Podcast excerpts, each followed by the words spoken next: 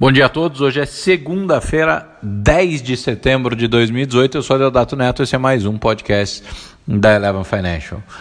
Começando a semana trazendo uma visão diretamente dos Estados Unidos da América, no qual as brigas internas, muito pouco acompanhadas por aqui, aquecem as discussões ou pelo menos elevam a cortina de fumaça no comando da política e da economia norte-americana. Na semana passada, houve, além do vazamento das informações ligadas a um livro publicado ou a ser lançado essa semana por Bob Woodward, um dos autores reconhecidos pela sua pela maneira como retratou o escândalo de Watergate, como participou daquele ciclo. Woodward traz um novo livro chamado Fear, tratando dos bastidores da relação com o presidente Donald Trump dentro da Casa Branca e exatamente enquanto esses vazamentos aconteciam, o New York Times publicou um editorial anônimo assinado, quer dizer, não assinado, mas é, atribuído a um alto executivo, a um senior executive do governo Donald Trump, que afirma que a sua participação no governo é exclusivamente e alinhada com outros executivos sêniores para evitar que os rompantes e as irresponsabilidades de Donald Trump tenham efeitos muito negativos tanto para a economia quanto para a política norte-americana. Em paralelo a isso, o parlamento americano faz as audiências para confirmação de Kavanaugh como o próximo juiz da Suprema Corte Americana. Kavanaugh que chega para trazer um pouco de conservadorismo, de costumes à Suprema Corte, pela nomeação da, da Casa Branca, tenta tentou ao longo da última semana suavizar um pouco o seu discurso para ficar mais próximo dos liberais, sem efetivamente desagradar ao movimento conservador que o colocou lá. Agora é muito curioso assistir toda esta mobilização e toda esta articulação acontecendo ao mesmo tempo. Começando pela Suprema Corte, nós vimos aqui no Brasil aquele show de horror de declarações ao longo do processo de impeachment da ex-presidente Dilma Rousseff, em que os deputados falavam barbaridades e coisas horrorosas e desconexas e sem sentido, justificando seus votos. A audiência da Suprema Corte tem trazido pérolas tão incríveis quanto e que muitos dos brasileiros imaginam não existirem em um país tão maduro e tão evoluído politicamente e economicamente como os Estados Unidos da América. A política tem suas palhaçadas aqui e tem as suas palhaçadas lá.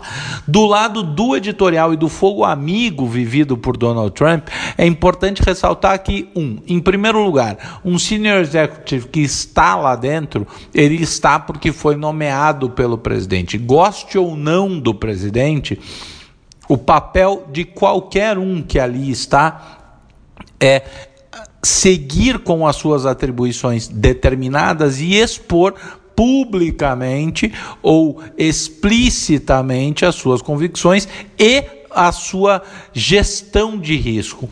Há uma espécie de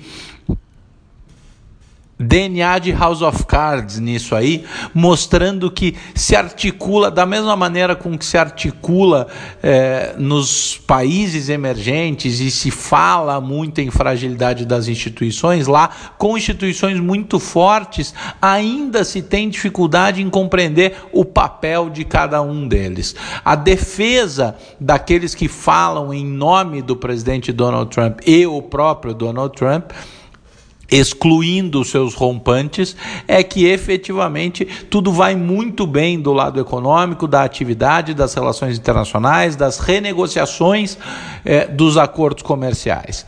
Agora, voltando para os acordos comerciais, é impossível não entrar no trade war e entender que o mercado parou parcialmente de precificar as ameaças da Casa Branca.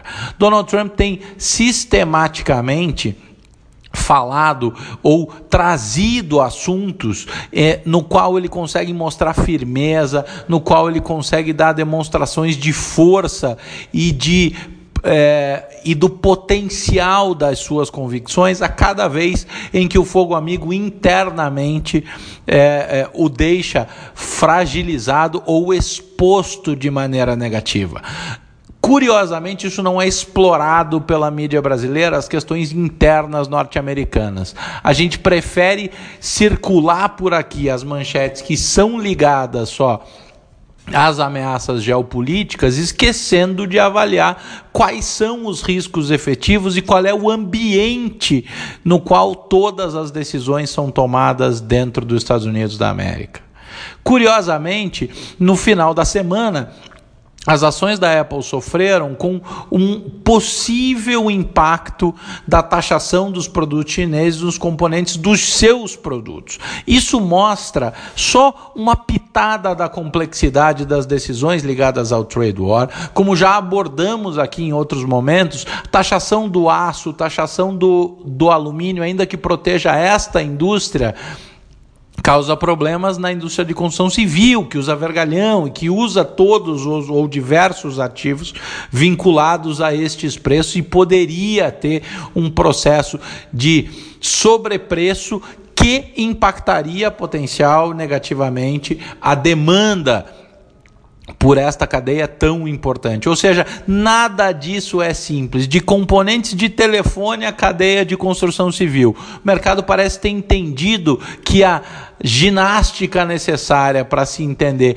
a dimensão de dano desse trade war é muito maior do que as manchetes dos sites e jornais brasileiros colocam à frente. Do lado norte-americano e dos investidores internacionais, os rompantes no Twitter do presidente norte-americano especificamente sobre esse tema são parcialmente ignorados e têm reflexo cada vez menor nos preços até o momento em que seja algo como uma executive order, como uma, uma decisão efetiva que seja transformada em lei ou em ação internacional. Por fim, vale ressaltar a chegada, mais uma vez, das discussões sobre intervenção americana ou não na Síria. Alepo já foi uma demonstração de como pode ser altamente destrutivo tudo o que está acontecendo por lá. Agora seguem-se os conflitos e há uma divergência, uma polarização, mais uma vez, entre Estados Unidos, Rússia e Irã, em lados opostos da mesa. Isso tende a manter acesa a chama que aquece negativamente as discussões geopolíticas, dando aí uma eventual resiliência a principalmente do lado do petróleo, a, a, do lado do petróleo em função de uma de um eventual risco de conflito na região que poderia impactar a oferta. Do lado brasileiro, a última coisa que eu gostaria de ressaltar para essa semana é o nosso repúdio absoluto àqueles que trataram de qualquer maneira diferente de um atentado inadmissível ao processo democrático, às instituições, quanto o sofrido pelo candidato Jair Bolsonaro na semana passada. A leitura recomendada é o artigo de Rodrigo da Silva no Estadão é só procurar no Google que vocês vão achar que aborda a questão daqueles que se negam a aceitar como efetivamente um atentado à democracia, o que aconteceu com Jair Bolsonaro, estão admitindo viver em uma alucinação coletiva. Alucinação coletiva que será pregada, será alardeada e será inflamada pelos candidatos da, da esquerda, lutando bravamente pelo espólio eleitoral do condenado em segunda instância ex-presidente Luiz Inácio Lula da Silva. A bolsa tende a efetivamente refletir pesquisas e preços, mas o olho deve ficar lá fora e nas questões que efetivamente fazem diferença aqui dentro.